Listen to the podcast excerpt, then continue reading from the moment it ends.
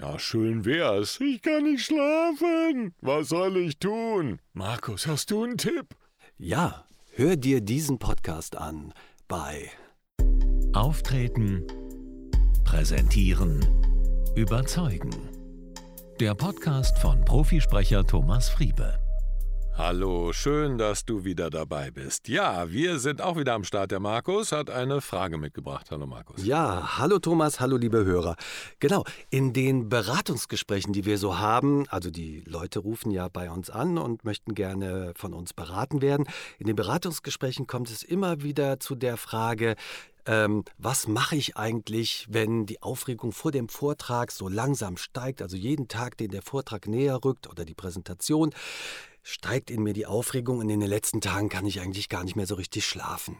Was können denn betroffene Personen unternehmen, wenn der Schlafmangel zuschlägt, weil das ist ja wahrscheinlich auch noch ungünstig, wenn man dann unausgeschlafen zum Vortrag oder zur Präsentation hin muss. Gibt es da Tipps von dir? Ja, also bei meinen Kindern, wenn die mal nicht schlafen konnten, habe ich immer die Handkantenschlagregelung angewendet. Das heißt, äh, du schlägst halt richtig fest zwischen dem zwischen ich bin mal gespannt, was jetzt kommt.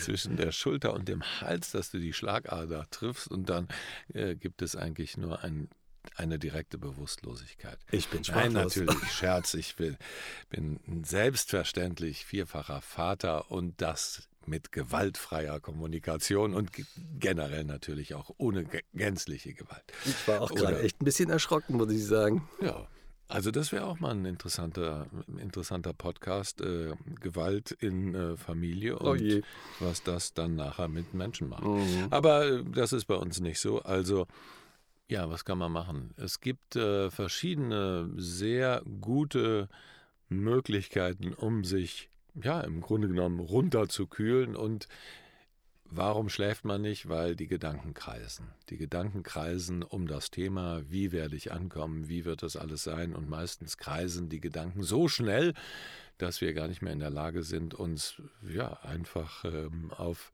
ein Level zu bringen, wo wir auch einschlafen können, weil das hat natürlich mit großer Aufregung und mit einem, wie die Amerikaner sagen, Arousal zu tun, also so einer inneren Unruhe. Und da gibt es natürlich verschiedene Techniken. Eine Technik ist die Stopptechnik, die du ja auch immer wieder angewendet hast. Erzähl ja. doch mal davon. Ja, also ich verbiete mir blöde Gedanken, aber nicht nur nachts, sondern wenn ich merke, da kommt ein blöder Gedanke, also irgendein Gedanke, der mich verunsichert oder der mir schlechte Laune machen könnte, dann äh, sage ich mir selber, stopp, das denke ich nicht oder das will ich nicht denken ich denke jetzt was anderes.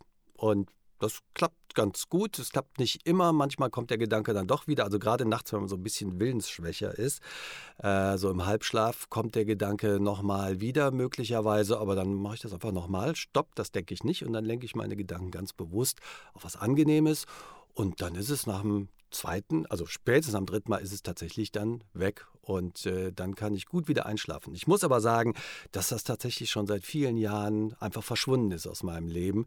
Äh, ich mache das nicht mehr und ich äh, brauche deshalb diese Stopptechnik wirklich nur noch ganz, ganz selten. Mhm. Aber das ist auf jeden Fall eine gute Technik, sich wirklich innerlich und auch vielleicht, dass so ein richtiger Ruck durch den Körper geht, stopp. Und wenn man das möglicherweise, um den ähm, Partner, der mit einem im Bett liegt, nicht aufzuwecken, sollte man das vielleicht innerlich tun, aber wenn man alleine schläft, kann man das auch ruhig laut sagen. Und auch diese Laute, dass es in den, im Körper ankommt, den Körper wirklich erreicht, kann viel bewegen. Jetzt ist es oft so, dass dann die Gedanken doch wiederkehren, gerade bei den Menschen, die sich sehr mit ihrer Präsentationssorge befassen und die Sorgen kommen dann immer wieder hoch. Da ist es ähm, oft nicht so einfach, einfach nur Stopp zu sagen, sondern vielleicht, und das ist ein guter Tipp, einfach mal nicht versuchen, die Gedanken wegzudrücken, sondern sie einfach mal zuzulassen und anzuschauen und sich darüber klar zu werden, was man eigentlich denkt. Also allein den Gedanken anzuschauen oder sich zu fragen, was ist das denn für ein Gedanke, sorgt dafür, dass eine ganz kleine Pause entsteht. Diese Pause, nutzt man zum Beispiel auch in der Meditation.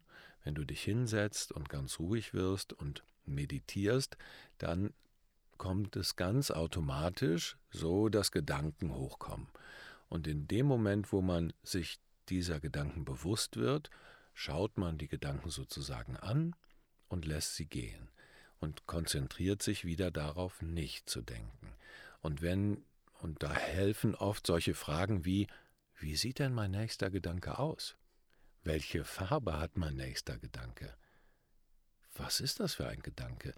Und dadurch entsteht so eine ganz kurze Pause zwischen der Frage, die ich stelle, und der theoretischen Antwort, die ich dann geben möchte, weil ich muss ja ganz kurz mal darüber nachdenken. Und diese Pause kann ich extendieren, also erweitern, indem ich einfach erstmal anschaue, was ist das für ein Gedanke? Will ich den Gedanken denken? Nein, will ich nicht. Und dann gehe ich, ja, komme ich einfach mehr dazu, mehr zu mir selbst und auch mehr dazu, dass die Gedanken sich nicht so rasend schnell mhm. abwechseln.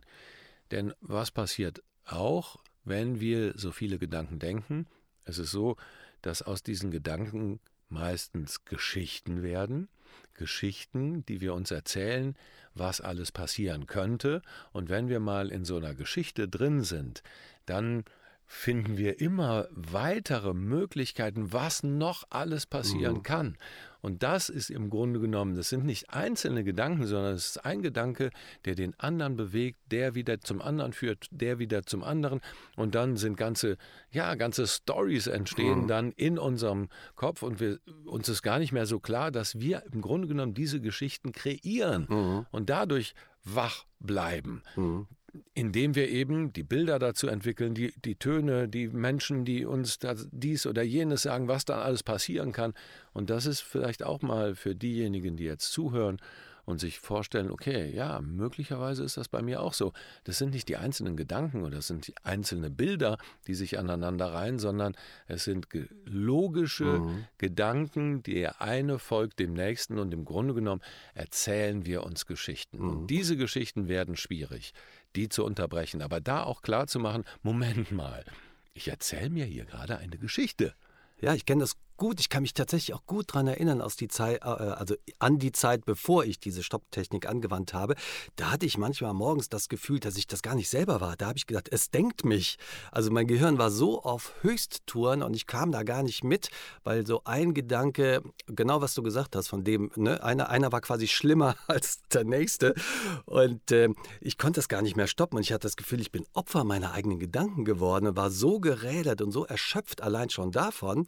Ähm, ähm, dass ich das Gefühl habe, ich kann, bin da gar nicht da beteiligt. Das macht, das hat sich verselbstständigt. Es denkt mich. Es denkt geil, mich, ja. genau. Das fand ich auf jeden Fall interessant. Und was du erzählt hast, jetzt diese Technik, sich in Gedanken anzuschauen, finde ich auch ganz spannend. Das ist ja auch eine Form von Dissoziierung, die du ja auch im Coaching an anderer Stelle anwendest. Mhm. Man entfernt sich ja eigentlich von dem Gedanken an sich, indem man den so als ein bisschen als Außenstehender betrachtet, oder? Genau. Ja, du, du schaust dir die, die Geschichte an, die du gerade mhm. denkst, oder den Gedanken an, der gerade hochkommt, mhm. oder der Satz, der dann wieder zu einer Geschichte führt. Und es ist sehr, sehr sinnvoll, diese Aufmerksamkeit, die wir dann in den Gedanken haben und die sich so verselbstständigen, einfach zu nehmen und diese Aufmerksamkeit zum Beispiel einfach auf den Körper zu richten. Mhm. Also mehr in uns und mit dem Körper zu agieren. Es gibt zum Beispiel so eine Scan, Body-Scan-Technik, die aus dem Achtsamkeitstraining kommt, dass du dir einfach vorstellst, du liegst jetzt da und du konzentrierst dich erst einmal, du scannst deinen Körper in Gedanken von unten von den Zehen bis in die Haarspitzen. Und zwar Schritt für Schritt. Du spannst ganz kurz für fünf Sekunden vielleicht deinen kleinen Zeh an, den rechten Zeh, und lässt ihn dann wieder los. Und es hilft oft, einfach mitzuzählen. Fünf Sekunden anspannen, eins, zwei, drei, vier, fünf und loszulassen. Eins, zwei, drei, vier, fünf, sechs. Merkst schon, es wird langsamer. Sieben, acht, neun, zehn. Richtig diese Entspannung nachfühlen und dann den linken Zeh nehmen. Und das hilft, weil man sich nur auf eine Sache konzentrieren kann oder warum? Ja, genau. Also wir können nicht gleichzeitig Angst denken und Freude zum Beispiel oder wir können nicht gleichzeitig zwei Gedanken denken. Wir können die nur ganz schnell hintereinander oder im, wenn wir uns Geschichten erzählen, dann folgt einer ein Gedanke dem nächsten und wir sehen Bilder beispielsweise, die können wir viel schneller denken als nur Worte. Und wenn wir uns auf genau das konzentrieren, dass wir uns nur auf unseren Körper konzentrieren oder nur auf unsere Atmung erst einmal, dann sorgt das dafür, dass unsere Aufmerksamkeit auf einen Punkt gerichtet wird, auf unseren mhm. Körper in dem Fall, und wir spüren uns auch mehr. Denn wenn du nur in Gedanken bist, bist du fast außerhalb deines Körpers. Mhm. Wenn, wenn du so überlegst, ne, wenn du nur gedenkst, dann nimmst du deinen Körper gar nicht wahr. Du nimmst zwar das ist dann die, die Aufregung. Ne? Genau, die Aufregung war, weil das ist der Rückweg. Die Aufregung ist da, aber, aber du hast nicht das Gefühl, dass du in deinem Körper mhm. bist, sondern du hast das Gefühl, es denkt mich, es macht was mit mir. Ich mhm. bin, wie du eben auch gesagt hast, ich bin Opfer dieser Gedanken und mhm. damit auch dieser körperlichen mhm. Sachen, die mir da gerade widerfahren.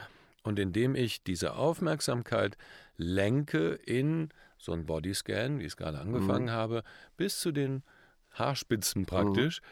Schritt für Schritt über die, über die rechte, über den rechten Knöchel oder den gesamten Fuß, vom, über die Wade, über die Knie, immer anspannen für fünf Sekunden, auch mitzählen und dann wieder loslassen. Von rechts auf links, dann die Hüften, dann den Körper hochgehen, in die Arme, über den Rücken, über den Nacken, auch die Gesichtsmuskulatur zum Beispiel, die Augen richtig fest zusammenkneifen für fünf Sekunden. Das ist auch so eine Methode, loslassen. ne? Die das ist, PMR genau, oder so ähnlich, ne? Genau.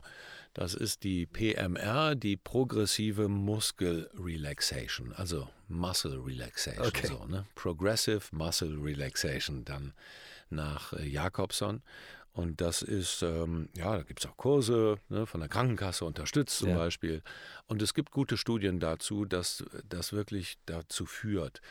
Man muss, wenn man denkt, ach, das ist mir jetzt zu anstrengend, würde ich empfehlen, einfach erstmal nur auf die Atmung zu achten. Mhm. Nur aufs Einatmen, aufs Ausatmen, länger auszuatmen als einzuatmen. Da kann man beispielsweise auch diese Zähltechnik anwenden, dass du beim Einatmen eine gewisse Zeit zählst und dann doppelt so lange zählst beim Ausatmen. Mhm. Und das sorgt einfach dafür, dass ja rein physiologisch dein Körper einfach sich mehr entspannt. In dem Sinne, schlaft gut. Ja, das waren ja schon tolle Tipps, äh, falls ihr das äh, auch kennt, wenn die Aufregung so langsam ansteigt, je näher der Vortrag kommt und dann kommen auch die schlaflosen Nächte. Und mit diesen Tipps vom Thomas könnt ihr das natürlich leicht überwinden. Probiert's mal aus, ich bin mal gespannt. Ihr könnt uns gerne euer Feedback geben und wenn ihr euch ganz generell mal interessiert, äh, eure ganz persönliche Situation zu besprechen, wenn es um Auftreten, Präsentieren und Überzeugen geht, dann meldet euch doch bei uns auf thomasfriebe.com, da gibt's ein schönes Kontakt Kontaktformular und dann melden wir uns bei euch. Ja, also und das gilt vor allen Dingen für diejenigen, die so das Gefühl haben, egal, ich habe jetzt schon Atmen geübt, ich habe alles Mögliche ausprobiert, aber es ist irgendwie jedes Mal, wenn ich an Präsentieren denke, springt da irgendwas an und ich bin, ich bin gar nicht mehr Herr meiner Sinne. Dann ist das meistens ein Zeichen davon, dass da irgendwas dahinter liegt, ein Trigger, der euch im Grunde genommen einfach nur hemmt, also eine Blockade und die können wir ganz gut auflösen und dann sprechen wir miteinander. Ich freue mich drauf. Alles Liebe, euer Thomas Friebe. Ja, und auch alles Liebe von mir, von Markus Mondorf.